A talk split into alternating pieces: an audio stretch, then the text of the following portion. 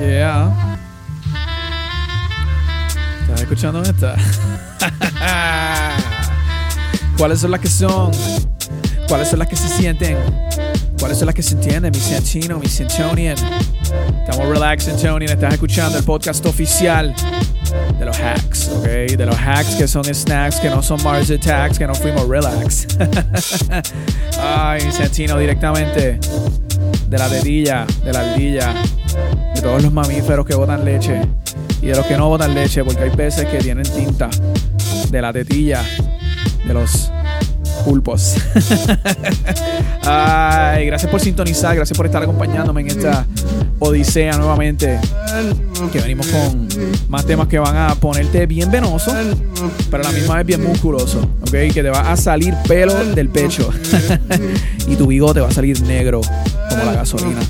Esas son las únicas promesas que yo hago. Y tú sabes que otras promesas que yo puedo hacer es que por ahí viene pronto el camino del bigness.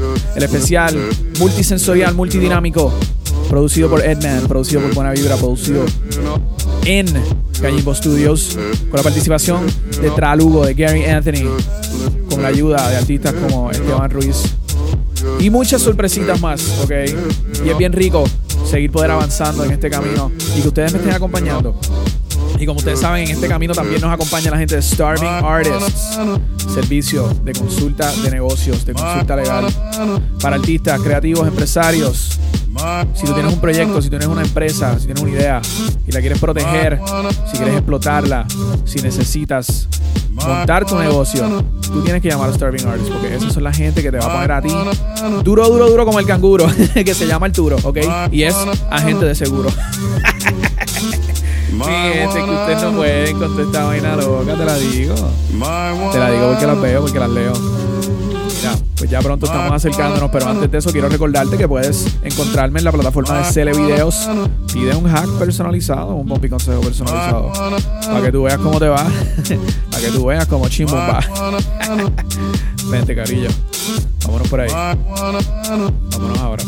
Vente. Vente para acá. Yeah. Siéntelo. Siéntelo.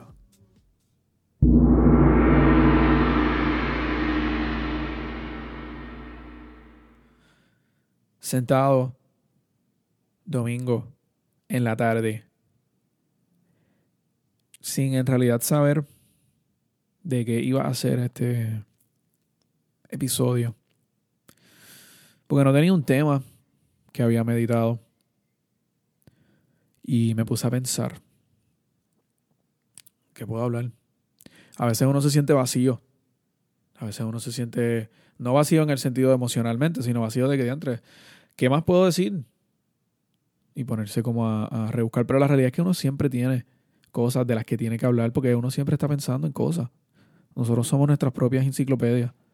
Y, y siempre hay cosas que se tienen que discutir. Y llegué a esa cosa que quería hablar con ustedes hoy, que es algo que todo el mundo tiene en común, porque es algo que estamos haciendo constantemente. Y ese es el arte de tomar decisiones. ¿Qué es el arte de tomar decisiones? El arte de tomar decisiones es el discernimiento. La decisión es el acto de escoger entre las alternativas. Es ese acto de decir esta o la otra. Eso es tomar una decisión. Pero cómo uno llega a tener conocimiento, cómo uno llega a tener esa decisión antes de tomarla. El discernimiento es el ejercicio que haces para llegar a esa selección. Eso es lo que yo voy a hablar. Discernimiento. Se define como una virtud o valor moral, juicio por cuyo medio o por medio del cual percibimos y declaramos la diferencia que existe entre varias cosas de un mismo asunto o situación específica. Además, el criterio o capacidad de distinguir los elementos que están implicados en una cuestión, cómo se relacionan entre sí cómo se afectan los unos con los otros y cómo cada uno de ellos incide en el conjunto. Discernimiento, esas son varias definiciones de la palabra discernimiento. A veces queremos ver las decisiones como tomadas al vacío, como si existieran a solas y sin integrar el resto de los otros elementos y circunstancias que nos rodean. Pero las decisiones que tomamos tienen efecto en el resto de las cosas de nuestras vidas. Cuando tú escoges, por ejemplo, trabajar en un sitio versus otro, tú estás tomando decisiones mucho más allá que el salario que te puedan ofrecer. Puede ser un factor determinante, pero también están envueltos otros factores. Los prospectos de crecimiento, las personas con quien vas a estar trabajando, clientes o proyectos o servicios que están rindiendo.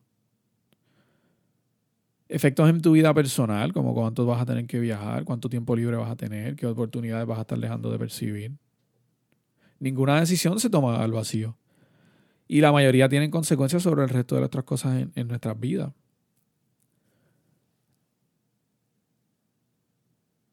Y por eso tenemos que incorporar más allá de un sano juicio y un, y un, poder decisional, es decir, tener la voluntad para tomar decisiones, porque a veces eso es el problema que tenemos. A veces sabemos cómo analizar y cómo balancear y cómo medir las alternativas, pero sencillamente físicamente no somos capaces de tomar una decisión. Eso nos pasa, nos frizamos. Hay que tener poder de voluntad para hacerlo. eso es otra virtud. Pero necesitamos discernir entre la mejor opción y por qué. ¿Y por qué sabemos que lo es? Más allá de tener una espinilla, más allá de tener una sospecha, más allá de tener una esperanza, poder ser objetivo en por qué tomamos las decisiones que tomamos y, cuáles son los factores. Para así no solamente poder vivir con nosotros mismos, sino poder comunicárselo efectivamente a los demás. Y eso es algo que lo veo como un ejemplo. Por ejemplo, y esto es algo que he hablado en episodios pasados, en particular el episodio titulado Dinero en efectivo, que es el episodio 36 de este podcast. Cuando hablamos de las eh, acciones y la compra y venta de distintos instrumentos negociables, que a veces uno mira el precio de la cosa según la están vendiendo y tienes una idea de quizás lo que significa ese activo, es decir, si estás comprando una acción de una compañía, va, pues sé qué productos o servicios este, brinda, me gustan, los compro, los consumo, los veo en las tiendas. Y está a un precio bajito, pues déjame comprarla. Pero las decisiones tienen mucho más componentes de sencillamente, ¿verdad? Como hablamos ahorita. Eh, ese factor explícitamente monetario que se refleja. Si lo estás mirando en ese ejemplo de la acción, tú puedes decir que la acción pues quizás tenga eh, en tus ojos un valor reducido, es decir, que está barato. Y te gusta quizás saber lo que la compañía hace, pero ¿qué otros factores tienes que estar tomando en consideración? ¿Qué va a pasar en el futuro? ¿Cuáles son las condiciones? que ahora mismo existen en ese mercado, la competencia, la tecnología que se está desarrollando, cómo están ellos manejando esa empresa, esos números, ¿verdad? Esos indicadores de ganancias, pérdidas, liquidez, deuda, eh, riesgos. Un montón de factores que están envueltos en la misma decisión que tú estás tomando a base de un, un, precio bruto. Vamos a ponerlo así. So, el discernimiento es poder dar un paso hacia atrás y ver todo lo que está rodeando. ¿Cuál va a ser ese, ese, ese efecto como cuando uno tira una piedra en un lago? Tiene los, los, ripples, ¿verdad? Que se van expandiendo y se va afectando cada vez más y más la superficie de ese cuerpo de agua por una pequeña decisión que ocurrió. Entonces, las decisiones no son al vacío y para medir ese impacto hay que entonces poder buscar una manera de objetivamente tomar decisiones. ¿Ok? So, si tú eres como yo, tú estás buscando tomar decisiones y decisiones importantes consistentemente, Y la vida se trata, de atravesar esos retos con una efectividad, con un éxito. Eh, porque nos deja saber, ¿verdad?, que estamos en ese camino del business. Que estamos en esa constante búsqueda de elevar esos niveles. De ser mejor que ayer, ser mejor que hace una semana, ser mejor que hace un año. Por eso siempre estamos poniéndonos en la posición de estar jugándonosla. ¿Qué significa eso que no la estamos jugando? Significa que estamos arriesgando algo. Siempre estás poniendo un chip o varios sobre la mesa, para volver al ejemplo de póker o al ejemplo ¿verdad? Del, de casino, eh, para poner a prueba tu fortuna, para poner a prueba tu habilidad. Y es como dicen, scared money doesn't make money. You have to spend money to make money. In order to grow, you need to expand. Todas esas son frases que comunican el mismo sentir. Y es que tienes que arriesgar para ganar. Perder es malo, pero no ganar también es malo. Quedarte igual, no arriesgar, mantenerte quieto, anquilosado. So, estar en el camino del business significa que siempre estamos arriesgando algo. Nunca estamos satisfechos. Para alcanzar algo mañana, tenemos que arriesgar algo hoy. Y este es el principio del sacrificio que lo trabajamos literalmente en el primer episodio de este podcast que se llama En la esquina de la timidez y el león. La diferencia entre dónde tú estás y dónde quieres estar. Si eres un estudiante, por ejemplo, llevas dos años de una carrera, que por más que le metes, cada vez con el pasar del tiempo te vas dando cuenta que quizás no es para ti, de que no es lo que quieres. Y tienes una decisión, quedarte en esa concentración y terminar el grado o cambiarte a algo, tardarte un poco más, pero tomar el riesgo a ver si eso es lo que tú quieres. ¿Qué sucede? ¿verdad? Ya lleva tiempo, so tienes que empezar más o menos desde cero. Maybe quizás eh, hay un riesgo de que no te encante esa nueva concentración. Maybe sea más difícil, maybe afecte tu promedio. Eh, maybe tomete más tiempo, más trabajo. Maybe los empleos no son tan atractivos en esa área. O sea, toda decisión tiene esas repercusiones más allá de esa materia en particular o punto que estás decidiendo en ese momento. So, una cosa que vamos a estar hablando para acabar este ejemplo, pero no revelar el hack todavía. pero, para darles una, breve introducción, la técnica que queremos utilizar es, vamos a computar el valor futuro y le vamos a restar ese, ese costo actual. Y entonces vamos a ver cuánto vale la cosa después de ese cómputo. Y vamos a hacer lo mismo para las otras alternativas que tenemos. Obviamente no estoy hablando en términos monetarios aunque ciertamente puedes reducir el cálculo a dólares y centavos en alguna instancia. Eh, pero en el caso del ejemplo que estamos hablando, el cómputo se ve de la siguiente forma. Pues estamos decidiendo, ¿verdad?, si vamos a cambiarnos de concentración o no. Si nos cambiamos, el valor futuro consiste en tener mayor satisfacción, sentido de pertenencia en un área que te apasiona posiblemente, poder crecer ahí, tener quizás mejores prospectos profesionales o laborales, poder innovar y contribuir a ese campo desde el punto de vista del conocimiento con tu participación. Y entonces el costo actual, pues quizás demorarte un poco en completar ese grado. La complicación y la gestión de tener que ir y cambiarte de concentración y mover los cursos, tú sabes. El costo monetario de esa conversión. Quizás los créditos sean más costosos, haya más libros, materiales, la novedad de tener que empezar algo desde cero, ya cuando hay algunos que están un poco más adelantados. So, hay varios componentes, pero el cómputo es el mismo. Tiene que valer más el valor futuro que el costo actual. So, el valor futuro tiene que ser más valioso que el status quo. Y entonces te estarás preguntando, Edmean, ¿cómo le voy a poner un valor objetivo a algo intangible como en ese ejemplo, mi nivel de satisfacción? Y esa es una excelente pregunta.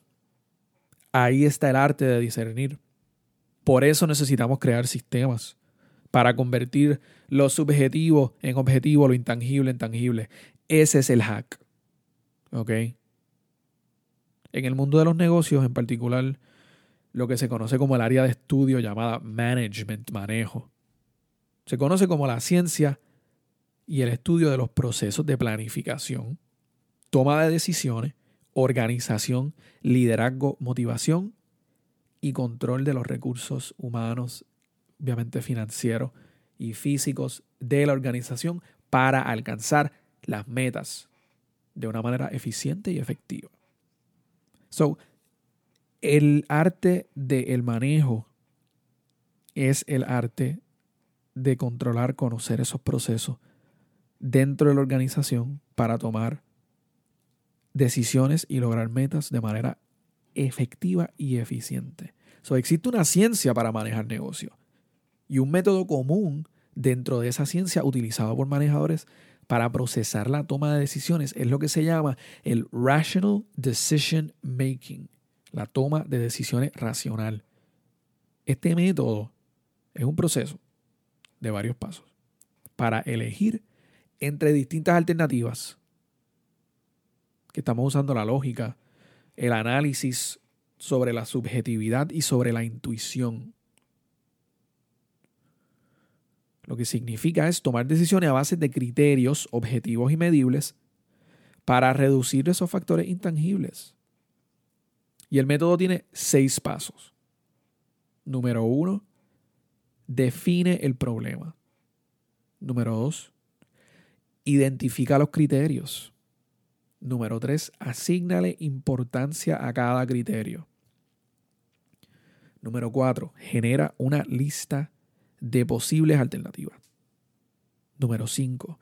Evalúa las alternativas. Y 6. Determina la mejor solución. Define, identifica, asigna, genera, evalúa y determina. Esos son los seis pasos. vamos a verlo uno a uno. Definir el problema. El primer paso para tomar una decisión racional es definir y describir el problema, definiendo dónde estás, es decir, el status quo, y dónde quieres estar, y las posibles alternativas. En esta fase de identificación de problemas, tú tienes que tener en cuenta que vas a identificar la causa, pero no los síntomas. Te voy a dar un ejemplo. Y este ejemplo lo vamos a utilizar a través de este hack. Si tú tienes una familia y tu familia está creciendo y estás buscando más espacio. Supongamos que la decisión es si comprar una casa nueva o no. Pero comprar la casa es la solución, no es el problema. El problema es la falta de espacio. Por ende, comprar la casa es un síntoma y no el problema. Y entonces, si comprar la casa no es el problema, sino el síntoma, y el problema es el espacio, pues comprar una casa es solo una de las alternativas que tiene. Tú puedes sacar cosas innecesarias de la casa. Tú puedes hacer una habitación nueva. Tú puedes poner cosas en un storage y alquilar un storage, a diferencia de botarlas o venderlas. Es bien importante que separemos el problema de los síntomas, porque muchas veces nos confundimos y nos encajonamos en una decisión pensando que el problema es lo que no es. So, ese es el primer paso. Define el problema. ¿Qué es lo que tú quieres lograr? Y no te dejes turbar tu visión con identificar un síntoma como un problema. Número dos, identifica los criterios. Sobre este segundo paso, vamos a identificar esos criterios objetivos con los cuales vamos a evaluar las posibles soluciones. para decidir sobre ellas objetivamente tenemos que desarrollar un sistema en donde cada una de esas alternativas se van a medir por la misma vara. So, volvamos al problema de la casa. El espacio es nuestro problema y necesitamos identificar los criterios para medir esas alternativas que nos van a ayudar a resolver ese problema. So, para simplificar, vamos a utilizar en este ejemplo dos criterios básicos, el tiempo y el costo. Para el tiempo debemos pensar, ¿cuándo necesitaremos este espacio? ¿Cuándo será crítico resolver el problema? ¿Cuánto tardará cada opción? Y para el costo la pregunta sería, cuánto cuesta cada opción, cuánto dinero tenemos esos son algunos de los factores que tenemos que satisfacer. Entonces, ahora que hemos identificado el problema y los criterios para tomar la decisión, ahora es el momento de sopesar esos criterios, de darle un peso a esos criterios. Y ese es el tercer paso. Asígnale valor a cada criterio. Este es el paso en donde convertimos el valor subjetivo en uno objetivo. Y tienes que asignarle un valor numérico a cada criterio. Y ese valor usualmente viene en forma de un por ciento. ¿Cómo así? Te indico. Cada decisión tiene una cantidad de criterios y todos forman parte de la decisión final.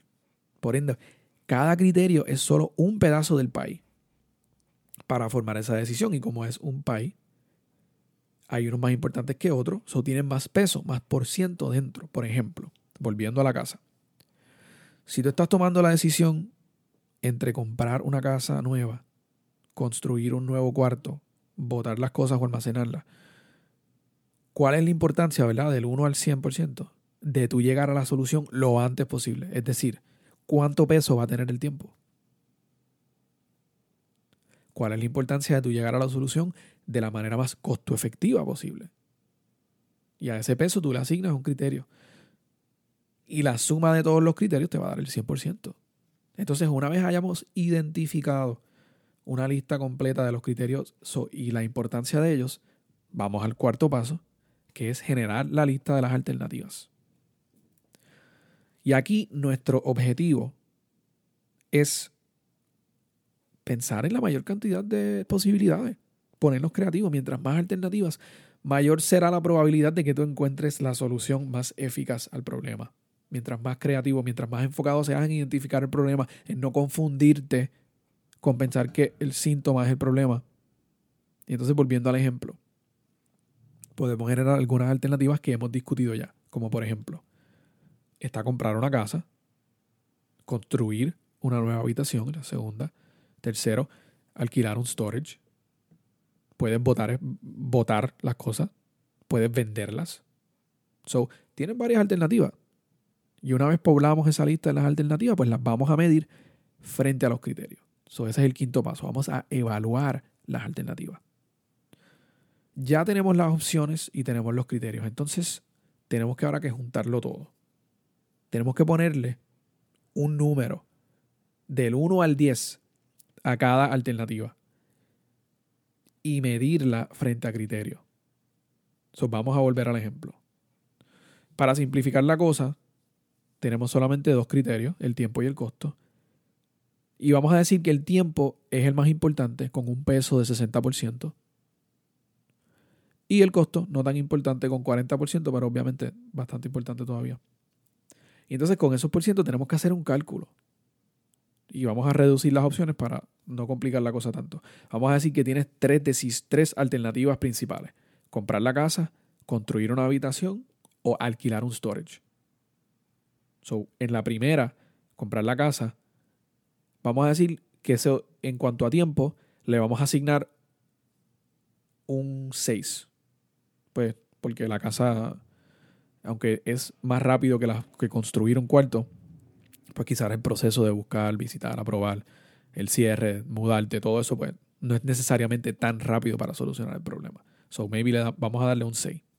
Entonces para el costo le vamos a dar un 1 porque es la alternativa más costosa. O sea, del 1 al 10, el 1 es el menos favorable y como es la alternativa más costosa, pues le vamos a dar el, el factor, el, vamos a asignarle el número de criterios menos, menos favorable.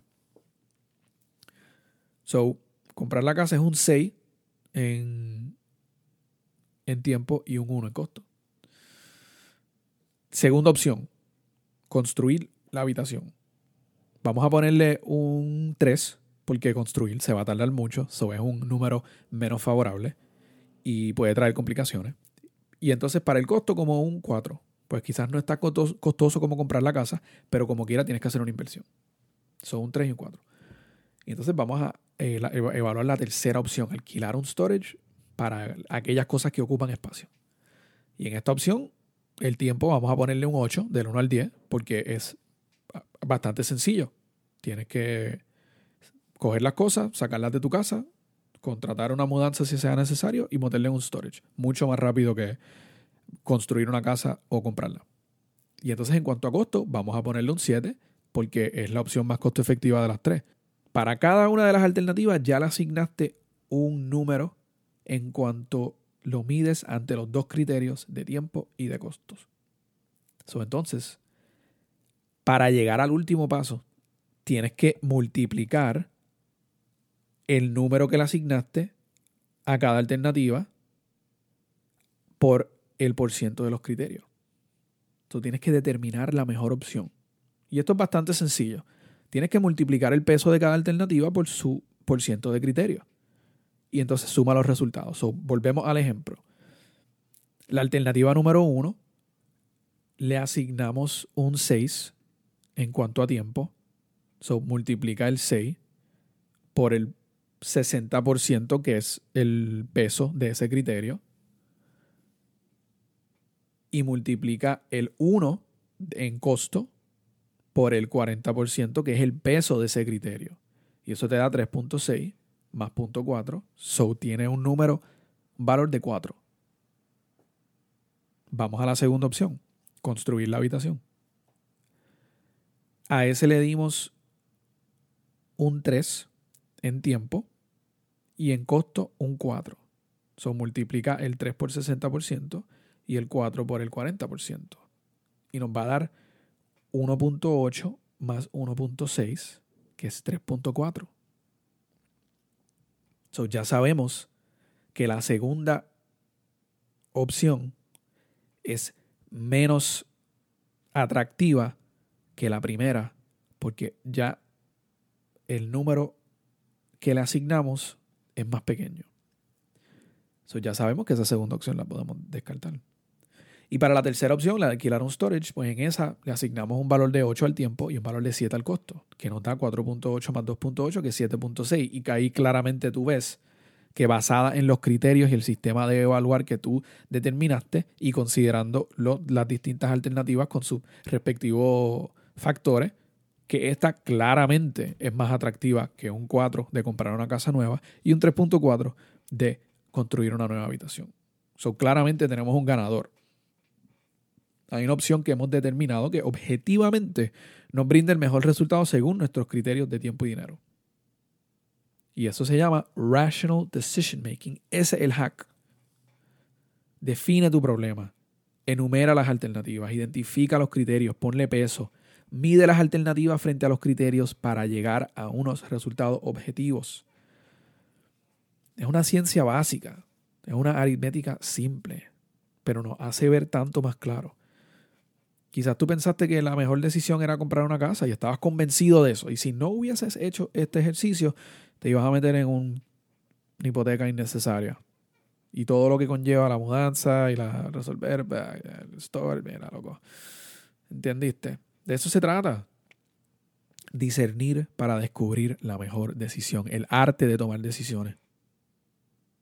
Y mira, no siempre se hace fácil llegar a una decisión. A veces tú puedes medir algo objetivamente.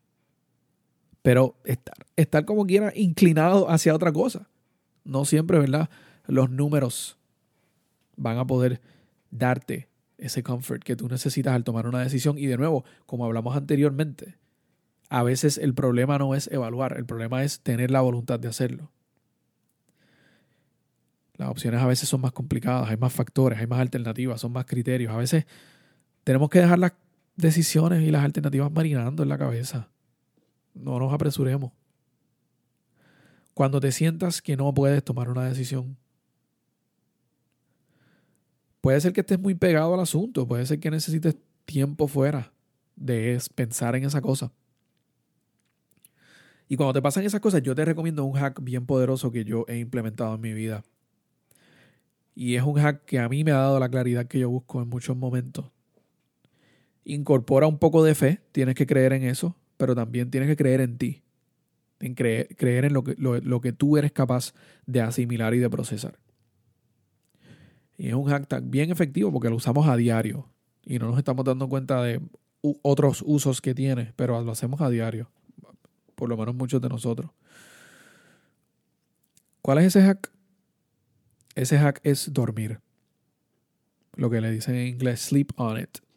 Tú has escuchado esa frase, duerme en eso. Que duermas, que no lo pienses. Que dejes que tu subconsciente resuelva el meollo que tienes adentro. No le damos suficiente crédito a lo que hace nuestro cerebro detrás del telón. Los pensamientos que salen a la superficie no son todos los que nos sobran. Y ese subconsciente es como el masajista que te está desatando los nudos en la espalda. Tú lo tienes, tú tienes el masajista que te está ablandando, loco, pero, pero no te puedes apresurar. Y por eso duerme. Deja que el subconsciente aporte. Te va dando las señales. Y no fuerces una decisión, o sea, no hagas una movida. Y en eso consiste dormir, en tomar las decisiones. Tienes que dejar un poco de tiempo pase. Y como les digo, hay que tener un poco de fe, porque no es la manera de solucionar todos nuestros problemas, pero es una manera de también dejar que otras partes de nuestro cerebro nos estén comunicando cosas importantes.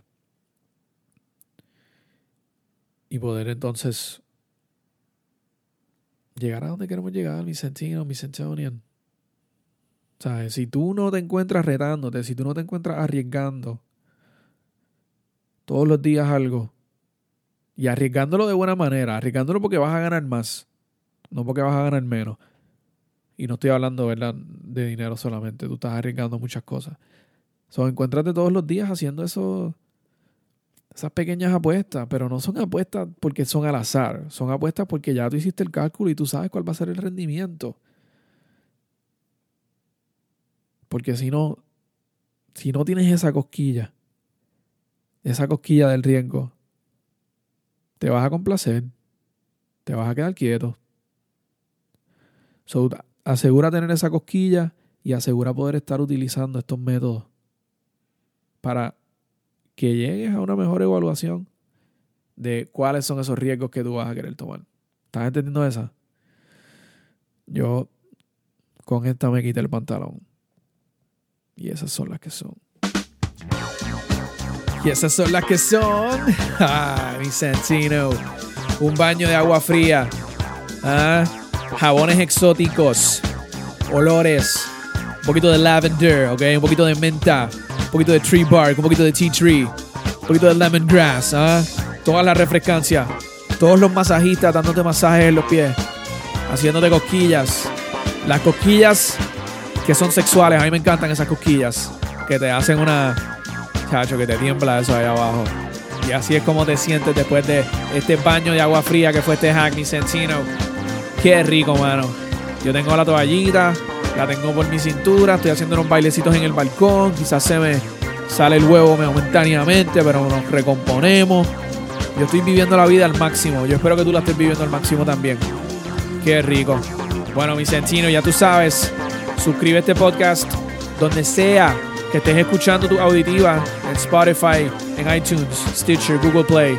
Donde sea que estés escuchando, suscribe y dale un rate y dale un review a este podcast. Además de compartirlo con tus amistades, ¿ok? Con tu madre, con tu abuelita, con el guardia de seguridad de tu edificio. ¿Entendiste esa? Mi Santino. Qué rico.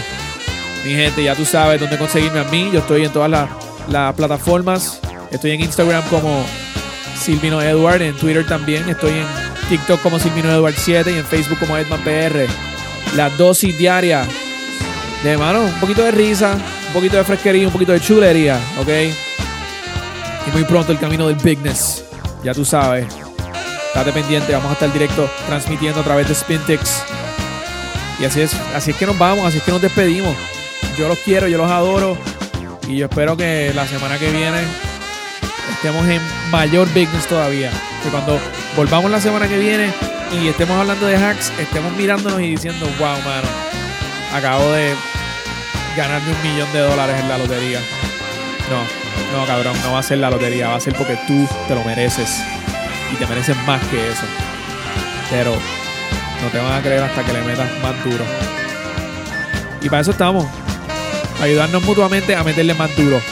Más duro como el canguro que se llama Arturo y es un agente de seguro. Y así te las digo toda mi gente. Los quiero.